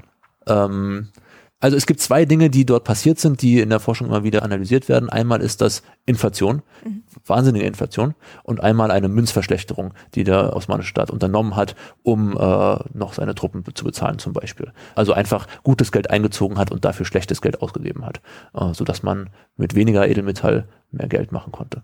Äh, was wiederum zu Aufständen geführt hat und zu ganz schlimmen wirtschaftlichen Verwerfungen. Das ist die klassische Interpretation. Ähm, die wird in neuerer Forschung auch immer mal wieder hinterfragt, inwieweit das Ausmaß dieser Verwerfung tatsächlich richtig analysiert wird, inwieweit es tatsächlich eine Münzverschlechterung gab, ähm, die anhand von literarischen Quellen analysiert wurde. Neuere Aufsätze aus Österreich sagen sogar, dass die Pläne zumindest der Osmanen im Grunde genau andersherum waren, dass man eigentlich bessere Münzen ausgeben wollte, aber dass dann ein militärischer Aufstand dazwischen kam. Ähm, ja, das ist alles noch etwas unklar. Was Kamaladin jetzt äh, dazu beiträgt, ist erstmal, wie die Provinz das gesehen hat. Also viele dieser Verwerfungen in der Zentrale des Osmanischen Reiches, wo ein Visier, ein Günstling des Sultans äh, diese Politik durchsetzt und darüber fällt und dann am Ende äh, exekutiert wird, das kommt dann irgendwann eben auch in Aleppo an und man sieht, wie schnell das passiert, man sieht, wie die Information äh, ankommt, manchmal vielleicht eben ein wenig anders, als wir das aus anderen Quellen aus Istanbul kennen. Ähm, und man sieht auch, welche Politik tatsächlich vor Ort in der Provinz gemacht wurde, wie ein neuer Gouverneur kommt und erstmal wahnsinnig hohe Extrasteuern einzieht. Also das ist eben der erste Teil dieser Politik. Ja, man möchte neue Münzen prägen, dann zieht man erstmal äh, alte Münzen vom Markt ab. Wie neue ähm, ja, ähm, Währungsumtausch äh, Verhältnisse. ich weiß auch nicht, was der Fachbegriff ja, dafür ist. Aber. Mir, mir fällt es gerade auch, ähm, ja, festgelegt werden und wie der Markt darauf reagiert, ähm, welche Münzen vor Ort geprägt werden. Das sind Informationen, die, die wir sonst kaum bekommen eigentlich. Man weiß viel über bestimmte Prägestätten im zentralosmanischen Reich und dann muss man sich immer fragen, inwieweit wird die Politik, die dort bestimmt wird und die wir dort nachvollziehen können, inwieweit wird die auch umgesetzt in der Provinz. Und das kann man äh, anhand von Kamaluddin auf sehr interessante Weise für Aleppo sehen, was wirklich gemacht wurde von diesen Aktionen und wie das äh, vonstatten ging. Um, es ist aber gerade was die finanziellen Aspekte angeht, einfach ein sehr unübersichtliches Feld. Äh, Christina und ich haben einfach auch versucht, uns ein, ein, Bild zu machen davon, wie die ganzen Münzen und neuen Werte, die er dort aufschreibt, wie sowas eigentlich praktisch ausgesehen hat. Und wir sind in New York zur American Numismatic Society gegangen und haben uns mal äh, Münzen aus Aleppo und anderen naheliegenden Prägestätten aus dieser Zeit angeschaut. Und es ist wirklich eine, eine wahnsinnige Vielfalt, die dort ist. Also Münzen, die nominell das gleiche sind, sind entweder riesige flache Scheibe oder ein dicker Brocken oder ganz klein oder riesengroß oder es ist wirklich äh, eine unheimliche Vielfalt, was man, ja, dass da vieles passiert ist in der Zeit, dass Ad-Hoc-Entscheidungen, äh, neue Prägungen auf den Markt geworfen und die Leute ja, waren verwirrt auch einfach. Ne? Wie viel ist das denn jetzt wert? Mhm. Und diese Verwirrung spiegelt sich, glaube ich, auch ein bisschen in dem Text wieder. Also wenn ich dann versucht habe, die unterschiedlichen Münzsorten in Verbindung zu setzen aus den Umtauschrelationen, die er so nennt, ist nicht immer alles so genau aufgegangen, wie ich mir das gewünscht hätte. Wahrscheinlich auch nicht, wie Kamaladin es ja, sich gewünscht genau. hätte. Und da sind doch einige Fragen offen, aber ja, es sind auf jeden Fall einige sehr interessante äh, Einblicke, mhm. äh, wie das Münzwesen, die Finanzierung so einer Provinz, äh, das Steuereintreiben und Proteste dagegen zum mhm. Beispiel, ja, in so einer Provinz funktionieren. Und hat er dann irgendwie aufgeschrieben, ob sich das auf sein Geschäft dann ausgewirkt hat irgendwie? Ähm, direkt nicht. Also er hat nicht gesagt, dieser neue äh, Münzfuß, den wir da haben, dieser neue Umtausch ist schlecht fürs Geschäft oder so. Das hat er ziemlich trocken notiert. Es gibt eine Anekdote, die ich ganz interessant finde, die diese Verwirrung zeigt in diesem ganzen System, in dem er ein reicher, aber sehr, ähm, na, wie sagt man, sehr Kleinkarierter? Ja, ein sehr, wenn jemand nicht gerne Geld ausgibt, dann ist man geizig. Ja, ein sehr geiziger, ein sehr reicher, aber auch sehr geiziger Händler ähm, also bei ihm etwas einkauft und dann, als Kamaluddin am Ende des Tages seinen Laden schließen will, kommt äh, der Diener oder Sklave dieses Händlers angerannt, schweißgebadet und sagt, mein Herr hat gerade nochmal äh, die Münzen sich angeguckt und gemerkt, dass er ja, äh, der hat also in Shahi bezahlt, eine damalige Münzsorte und äh, deren Silbergehalt und so weiter und Gewicht hat sich ja auch ständig verändert und hat dann nun gemerkt, dass er mit einem guten Shahi bezahlt hat, obwohl er eigentlich einen schlechten geben wollte. Und dann wollte er also diesen noch umtauschen, so dass man, wenn wir heute, wir würden natürlich nicht in einen Laden rennen und äh, sagen, oh, dieses 2-Euro-Stück, ich hätte jetzt doch lieber, ich würde jetzt doch lieber mit diesem 2-Euro-Stück bezahlen und nicht mit dem. Aber das war eben zur damaligen Zeit ähm, alles nicht so klar. Das war alles ein kompliziertes und verwirrendes System. Ja. Und hat Kamaladin das dann angenommen? Er hat, das, er hat das dann gemacht, ja. Okay. Er sagt, weil er tatsächlich äh, gerade erst den Laden zugemacht hat und dann wirklich noch wusste, welche Münzen. Also am nächsten Tag hat er das vielleicht nicht mehr gemacht, weil er das dann nicht mehr genau zuordnen konnte. Aber ähm, da hat er das tatsächlich gemacht, ja. Hm, okay. Ähm, er fand es nur eben sehr kleinkariert und geizig von ihm. Ja, kann ich mir vorstellen. Darum geht das, das ist natürlich der Sinn der Anekdote. Es geht dann nicht eigentlich um Geld oder um das Münzwesen, sondern das erfahren wir nur nebenbei, sondern eigentlich geht es darum, äh, wie kleinkariert dieser eigentlich wahnsinnig reiche Händler ist. Mhm, okay. Ja, schöner Eintrag. Ja, genau. ähm, ich hatte in der ähm, Beschreibung eures Buchs noch gelesen, dass es irgendwie einen Bann auf Kaffee gab in der Zeit, über die Kamaladin schrieb. Ja, das ist etwas, äh, was immer mal wieder vorkam. Kaffee war ja etwas ziemlich Neues in der Zeit. Das kam okay. eigentlich erst mit den Osmanen äh, auf. Also Kaffee als Getränk wurde sicherlich schon in mamlukischer Zeit im Jemen äh, entdeckt und ist dann immer weiter nach Norden gewandert.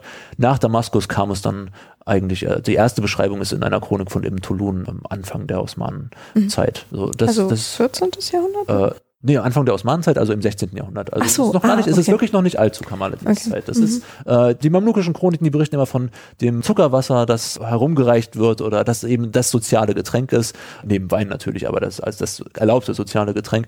Und das wird eben in der osmanischen Zeit wirklich total verdrängt durch den Kaffee. Aber das ist noch relativ äh, jung und das ist ein Getränk, das äh, starke Kontroversen ausgelöst hat. Einmal, weil es eben neu war, das gab es vorher nicht. Also das gab es dann eben auch zur Zeit des Propheten nicht. Und äh, dann wusste man nicht, äh, ja, so eine Neuerung ist immer eine komplizierte Sache. Es gibt Leute, die sagen, solche Art von Neuerungen sind generell verboten. Dann gibt es äh, Stimmen, die gesagt haben, das ist einfach schlecht für die Gesundheit. Kahwa wird es ja genannt auf Arabisch. Das ist ja auch ein Name, der eigentlich, also den Namen gab es schon, bevor es Kaffee gab. Und äh, das beschreibt eigentlich Wein, ein Rauschgetränk. Ach, echt? Ja, und ähm, also heute sagen wir Kahwa. Damals hat man dann gesagt, Kahwa al-Ban. Das Rauschgetränk, das aus der aus dem Bann der, äh, gemacht wird, also aus der Kaffeebohne. Ja. Ähm, und ja, da gibt es dann Stimmen, die hinterfragt haben, fällt das unter das Verbot von zum Beispiel Rauschgetränken? Äh, gibt es andere medizinische ja, Aspekte, die dafür oder dagegen sprechen, Kaffee zu trinken? Gibt es soziale Aspekte, die dafür oder dagegen sprechen? Äh, Kaffee wird dann an Orten ausgeschenkt, die eben vielleicht anrüchig sind. Hm. Äh, und so gibt es dann immer wieder Fürsprecher des Kaffees und es gibt Gegner des Kaffees und immer wieder Verbote des Kaffees oder Einschränkungen, dass man vielleicht auch nicht den Kaffee verbietet, sondern die Kaffeehäuser. Ähm, und es gibt aber auch dann wieder Lockerungen des Ganzen. Ja, und eines dieser Verbote ist dann in unserem Notebook auch dokumentiert tatsächlich. Wobei dann eben an die Seite dann irgendwann auch geschrieben wird, dass es jetzt wieder aufgehoben okay. ist. Ne? ja. Von Kamaladin oder von jemand anderem? Oder weiß man das er, nicht genau? Also er hat es geschrieben, ja. Okay. okay.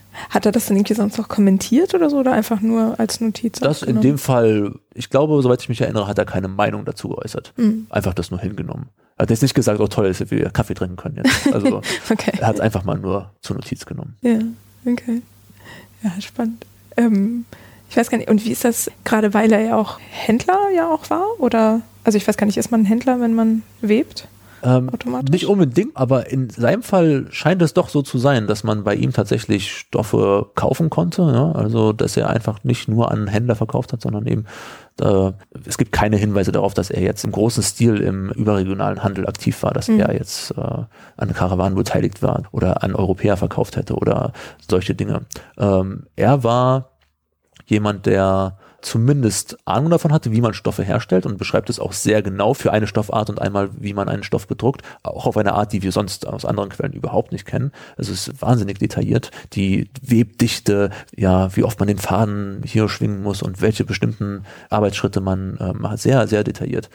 Ähm, also zumindest dieses Wissen hatte er und wir wissen eben auch aus dieser Anekdote mit dem Kommandeur der Zitadelle, dass er auch äh, zu seinen Kunden ging und ihn wahrscheinlich dann auch etwas schneiderte. Mhm.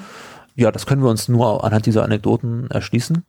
Ähm, er hat jetzt nicht gesagt, wie jetzt zum Beispiel sein Laden aussah, wie jetzt sein Arbeitsablauf aussah. Mhm, schade. Äh, das ist natürlich schade, aber ähm, was wir über seine Profession erfahren, eben in diesen Details über die Stoffe, das ist schon mehr, als wir das wirklich aus anderen Quellen erfahren können. Mhm. Ja. Und gibt es da auch irgendwas, was so diese Händlernetzwerke angeht? Weil ich das, also ich mich immer frage, wenn man sagt, okay, das war so überregional und so, mit wem haben denn so Alepina Weber gehandelt am meisten? Oder wie wurde sowas transportiert oder so einfach diese total praktischen Sachen. Ja, genau. Ich meine, das weiß man ja doch relativ genau aus erstmal Berichten europäischer Händler, die dort ja sehr stark vertreten waren in Aleppo. Mhm. Ähm, das war eines der Zentren, wo wirklich die Stoffe aus dem Safavidenreich angelangt sind und dann weiter transportiert wurden von europäischen Händlern. Ähm, also das wissen wir schon, aber aus dem Notebook tatsächlich nicht unbedingt. Auch Fernhändler kommen immer mal wieder vor in interessanten Anekdoten, aber nichts, was jetzt wirklich mit Kamaladin zu tun hat, zu tun mhm. hatte und dem Stoffhandel. Also er berichtet zwar von einem äh, alten Menschen, den er auf einem Markt kennenlernt, der ihm von seiner glorreichen Vergangenheit in Indien erzählt. Äh, das sind durchaus sehr interessante Dinge, aber nichts, was uns jetzt wirklich etwas sagt darüber, wie er selbst mit seinen Stoffen gehandelt hat. Mhm. Ja. Okay. Und ähm, du hattest ja vorhin das mit dem wie die Administration quasi diese ganzen Finanzgeschichten umgesetzt hat. Gab es dann noch irgendwas, was die, ja, die Politik irgendwie angeht, dass er so mit aufnimmt, dass man irgendwie besser verstehen kann, wie so Administration ablief oder wenn er jetzt irgendwelche Gerichts, hat er auch Gerichtsdokumente bei sich aufgenommen oder? Ja, das gab. Also so hatte er selber irgendwelche ähm, Verfahren am Hals quasi oder wie kann man sich das vorstellen? Darüber wissen wir leider nichts. Ähm, wir kennen nur seine persönlichen Kontakte. Und wie er manchmal an die Informationen gekommen ist, die er uns gibt, wissen wir auch nicht im Detail. Also er berichtet ja durchaus darüber, was auch im Rat des Gouverneurs äh, besprochen wird, mhm. gerade über die Münzreform, welche Entscheidungen dort getroffen werden. Das sind ja Insider-Informationen, von denen wir nicht wirklich wissen, wie sie zu ihm gelangt sind. Wir wissen, dass er bedeutende Persönlichkeiten kannte und man kann annehmen, dass etwas dadurch ähm, zu ihm gekommen ist, aber ganz genau wissen wir das nicht immer. Mhm. mhm. Und was jetzt so die, ja, sagen wir, politische Stabilität irgendwie angeht, weil du ja meintest, das war eigentlich so eine Zeit, die so langsam irgendwie so einen Umbruch darstellte, ist das ähm, etwas, was er auch merkt oder durch seine Kommentare durchscheint? Das glaube ich nicht. Nein, das, äh, er glaubt auf jeden Fall an dieses System. Er schätzt auch die Machthaber, mhm. äh, auch wenn es sicher solche gibt, die ihre Befugnisse übertreten und die einfach äh, als tyrannisch bezeichnet auch. Ja, aber im Großen und Ganzen hatte ich nicht den Eindruck, dass er dort ja das System am Ende sieht oder mhm. diese großen Probleme, die dann kommen werden in den nächsten Jahren, dass er die äh, voraussieht. Mhm. Ja. Und irgendwie so, keine Ahnung, Angst vor dem Einfall der Safaviden oder so hatte er nicht? Nicht direkt. Äh, sie kommen natürlich als ferner Kriegsschauplatz vor. Äh, ich meine, Aleppo war schon ziemlich weit ab von der Front, sag mhm. ich mal. Ne? Und die osmanischen äh, Streitkräfte sind zu der Zeit wirklich noch sieggewohnte, eine sieggewohnte Armee. Ähm, Insofern, er berichtet von der Einnahme von Templis, also von osmanischen Siegen mhm. tatsächlich. Er berichtet eigentlich nicht von Niederlagen. Und das war durchaus immer noch das Bild, was viele sicherlich hatten zu der Zeit von der osmanischen Militärmacht. Es war eine, die weiterhin die formidabelsten Streitkräfte der Region waren, die es sowohl mit den Habsburgern aufnehmen konnten, wie auch mit den Safawiden äh, aufnehmen konnten. Und natürlich sehen wir da als Historiker viele Probleme, äh, die damals auf jeden Fall schon deutlich zu erkennen sind. Und wir sehen auf jeden Fall eine gewisse militärische Stagnation. Aber ich glaube nicht, dass jemand wie Kamaladin in Aleppo äh, sich bedroht gefühlt hat. Okay. Wirklich von den Safawiden. Zumindest äh, ja, wird das nicht deutlich. Hm, okay. Muss ja auch nicht, aber. Er wird natürlich aber von den kriegerischen Ereignissen auf jeden Fall ähm, oder Aleppo generell wird natürlich von den kriegerischen Ereignissen durchaus bestimmt. Und äh, diese Probleme wirtschaftlicher Art, die sich dann natürlich, gerade als Stoffhändler natürlich sowieso, vieles von dem, was an Stoffen nach Aleppo kommt, kommt eben aus dem Safavidenreich, kommt von armenischen Händlern, die dann kurze Zeit später aus Julfa umgesiedelt werden nach New Julfa von den Safawiden. Und diese Netzwerke haben natürlich, ähm, leiden natürlich unter einem solchen Krieg. Und er berichtet auch ganz ausführlich darüber, wie erstmal die, Steuern die Menschen betreffen, aber auch wie äh, die lange Tradition der Alepiner Pferdezucht, die er ganz ausführlich beschreibt, wie sie früher abgelaufen ist, auch noch zu mamlukischer Zeit, ähm, beschreibt er, wie die Requisitionen des osmanischen Militärs dem Ganzen ein Ende setzen. Also er sagt, früher haben, wir, haben sich die Leute regelmäßig dort getroffen und die Pferde vorgeführt und Turniere gemacht und Spiele abgehalten und so weiter. Und Pferdezucht war einfach etwas, was sehr weit verbreitet war und äh, beschreibt das sehr ausführlich. Und ja, und das hört eben tatsächlich durch das, was das osmanische Militär braucht, ziemlich schlagartig auf. Also man sieht den Krieg auf jeden Fall auch in Aleppo. Ähm, man sieht die Auswirkungen des Krieges. Man hat sicherlich aber keine Angst, dass man, hm. dass man den jetzt verlieren würde. Also quasi, äh, man sieht das an dem Abzug der Pferde, die dann für die Truppen gebraucht wurden? Genau, oder? Mhm. genau. Okay. Ja, dann gibt es halt einfach keine mehr. Die Preise steigen für jegliche Lastentiere. Mhm. Ähm, Pferde oder Kühe oder was auch immer. Ja, und die Leute hören einfach auf, Pferde zu züchten. Und eine lange Tradition, die es dort gegeben hat, hört auf, indem Leute natürlich wissen, wenn ich jetzt ein Pferd züchte, dann wird es sowieso beschlagnahmt. Das, mhm, okay. äh, dann hören die Leute auch einfach auf, das zu tun. Mhm. Ja. Ja, was nicht mehr Gewinn bringt. Ja, ja. Ja, dann äh, würde ich vielleicht jetzt, also ich glaube, wir haben jetzt irgendwie sehr viele Eindrücke so von dem, worüber er schreibt, ähm, bekommen. Und ähm, wie ist denn das mit, also quasi, okay, er hat es 1598, 99 irgendwie, also die Notizen, die ja. da sind, sind von der Zeit. 89, 90. Achso, äh, Entschuldigung, genau, 89, 90. Ah, deswegen. 998, 99. Das, ah. Oder 97, 98, glaube ich. Ja, egal. Okay. Ein bisschen ähm, verwirrend, ja. Genau. Ähm, und er hat dann später noch selber Notizen reingemacht, also gerade wie jetzt so der Kaffeeband ist wieder aufgehoben oder so. Ähm, gab es dann andere Leute, die das gelesen haben und vielleicht dann auch Kommentare gemacht haben? Ja, äh, ich habe ja schon kurz erwähnt, dass es tatsächlich auch andere Menschen gibt, die sich dort eingetragen haben in das Notizbuch. Das ist einmal ein anderer Poet, also der ein Gedicht eingeschrieben hat. Das, äh, ich weiß es nicht mehr, ich glaube, Kamaledin antwortet dann auf dieses Gedicht mit einem eigenen oder umgekehrt. Ein Dichter, von dem wir auch sonst weiter nichts wissen. Und einer der, ähm, ein Mitglied dieser Familie, die ich erwähnt hatte, diese sufischen Gelehrtenfamilie, Bailuni heißt diese Familie, die, äh, also ein Mitglied dieser Familie, mit dem er einfach sehr engen Kontakt hatte, hat ihm dann für ein Gedicht, das er in das Notizbuch geschrieben hat, eine sogenannte Ijaza, also eine Tradierungserlaubnis gegeben und die hat er dann auch selbst äh, eingeschrieben. Das sind so die einzigen Spuren von anderen Menschen, die wir in diesem Notizbuch finden.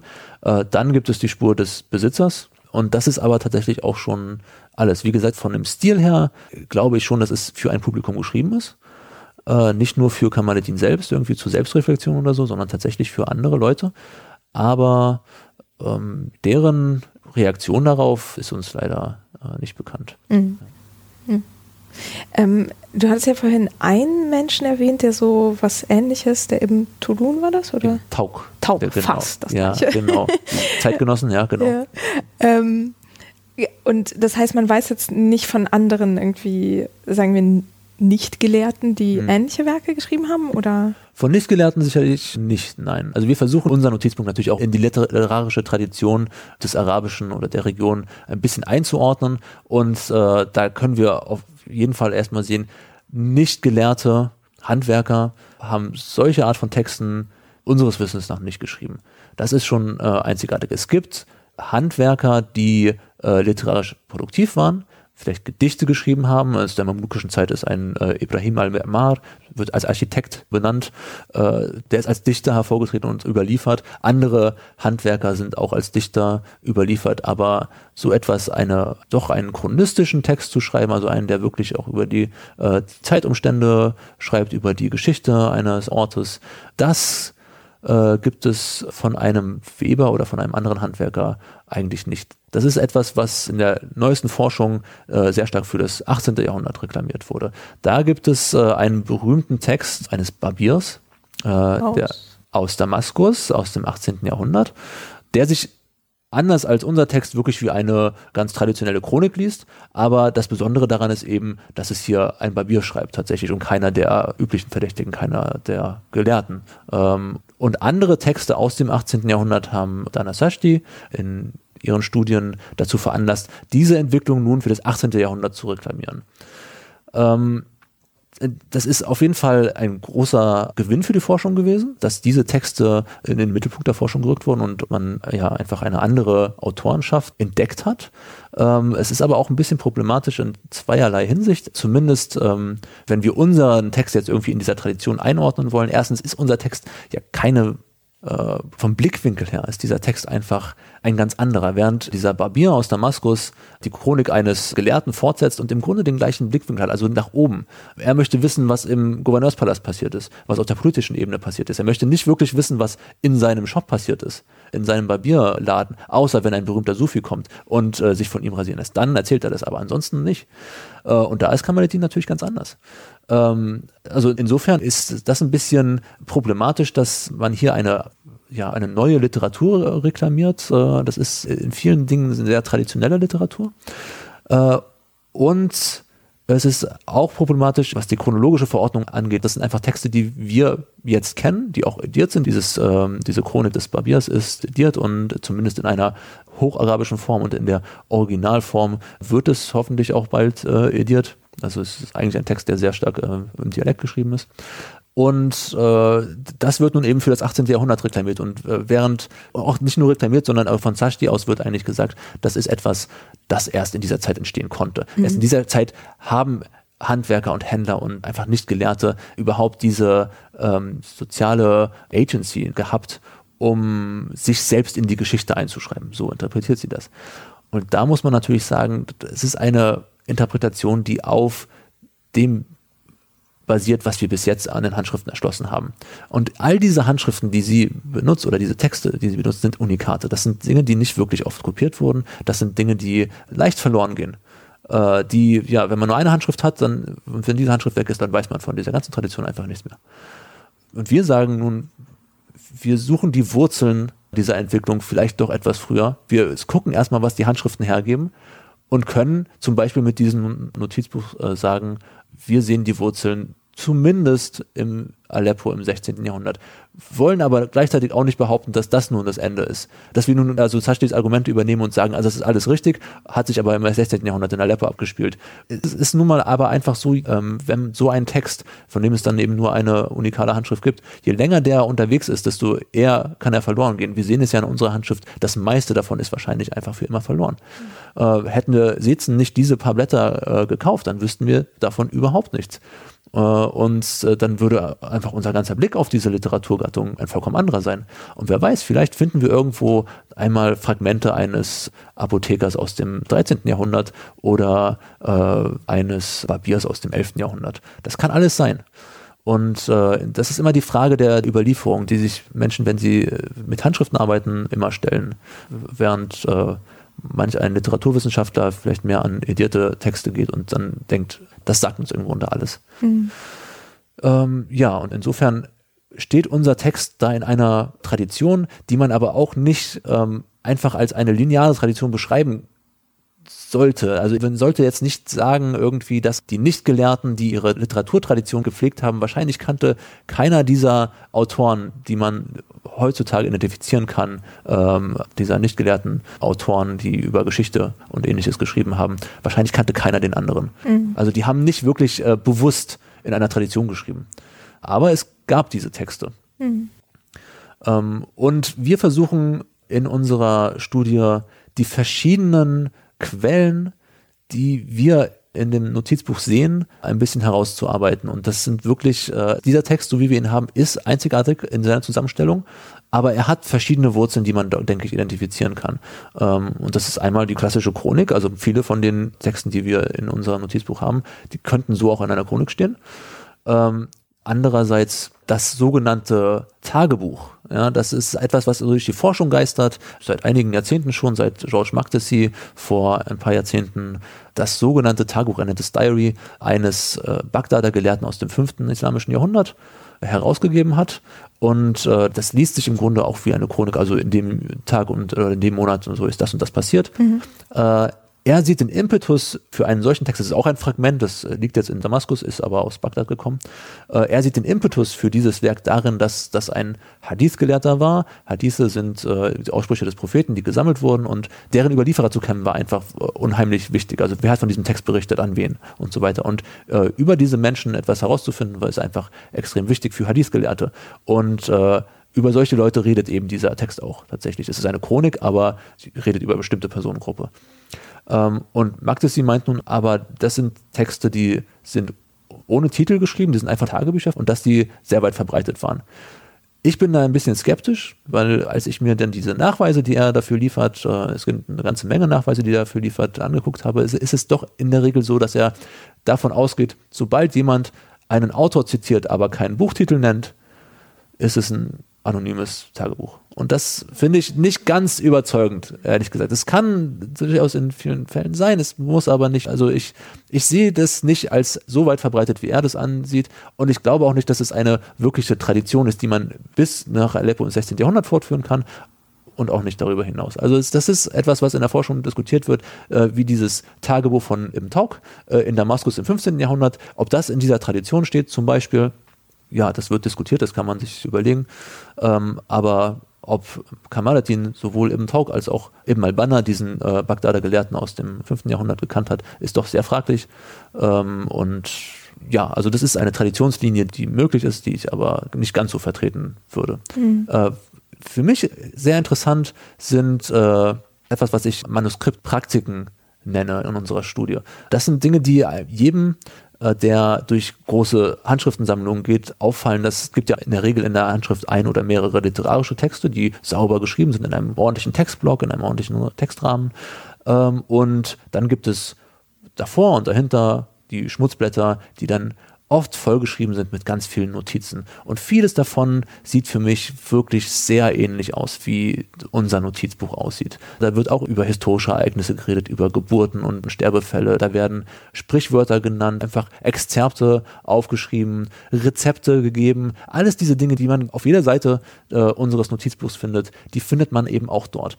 Das haben wir versucht klarzumachen an einem Beispiel von einer anderen Handschrift, die jetzt in Kairo ist, die wir ganz interessant fanden, weil sie einmal von zwei Leuten besessen wurde oder zumindest in den Händen von zwei Leuten waren, die Kamaladin persönlich kannte, sein, einmal sein Lehrer ähm, und einmal wiederum ein Mitglied aus der Berluni-Familie, also einer seiner gelehrten Bekannten. Und da ist, nachdem der Text endet, äh, ist es dann auch genauso. Das sind dann Gedichte in verschiedenen Schreibrichtungen, in verschiedenen Schriftstilen, marginal ergänzt, kommentiert. Äh, also das, das sieht vom Layout her unserem Text schon sehr ähnlich. Und das ist, glaube ich, dann eine Traditionslinie, die, äh, die für mich evident ist. Das sind Dinge, die viele Gelehrte, viele Leute, die geschrieben haben, tagtäglich gemacht haben.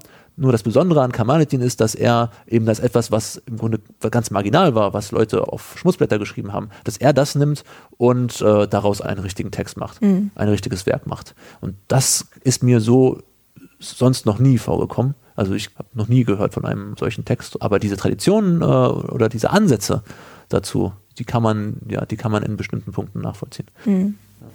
Ja, ich finde, man sieht auch an dem Thema oder halt an dem, was du genau beschrieben hast, diese Problematik bei Geschichtswissenschaften oder Kulturwissenschaften, keine Ahnung, ähm, dass wenn man so große Theorien irgendwie in den Raum stellt, wie, was weiß ich, erst ab dem 18. Jahrhundert wurde das und das geschrieben und das aber tut, ohne diese quasi bereits in den Handschriften überlieferte Literaturgattung der Marginalia irgendwie mit einzubeziehen, dass dann natürlich die Ergebnisse, zu denen man kommt, schnell mal nicht so ganz richtig sind oder halt einfach äh, zu überzogen und wie wichtig dann dadurch halt diese Arbeit ist, die ihr macht. Also egal bei welcher Edition jetzt eigentlich. Jeder Schritt, genau, jeder Schritt, den man in diese noch unerschlossenen Sammlung macht, ist voll von Entdeckung. Und das heißt nicht, dass solche Theoriebildungen wie von Sachdi jetzt schlecht wären. Das ist ein sehr interessanter und, und sehr wertvoller Beitrag zur Literaturgeschichte. Ähm, es ist nur eben, man darf das eben nicht so vertreten, als hätte man die Informationen schon und müsste sie nur noch interpretieren. Oftmals ist es eben wirklich so, dass man vorsichtig was vorschlagen kann, aber das kann eben auch mit dem nächsten Bibliotheksbesuch äh, auch schon wieder über den Haufen geworfen werden. Und so kann das mit uns unserem Text natürlich ganz genauso sein. Wir versuchen jetzt gewisse Traditionen aufzuzeigen, die, äh, die wir bis jetzt identifizieren können. Wir hoffen aber natürlich auch, äh, dass das irgendwann einmal modifiziert werden kann, dass wir mehr wissen für das, was vorher war. Denn wir können uns gut vorstellen, dass äh, auch im Jahrhundert davor solche Texte entstanden sein können. Wir haben sie bisher bloß noch nicht entdeckt.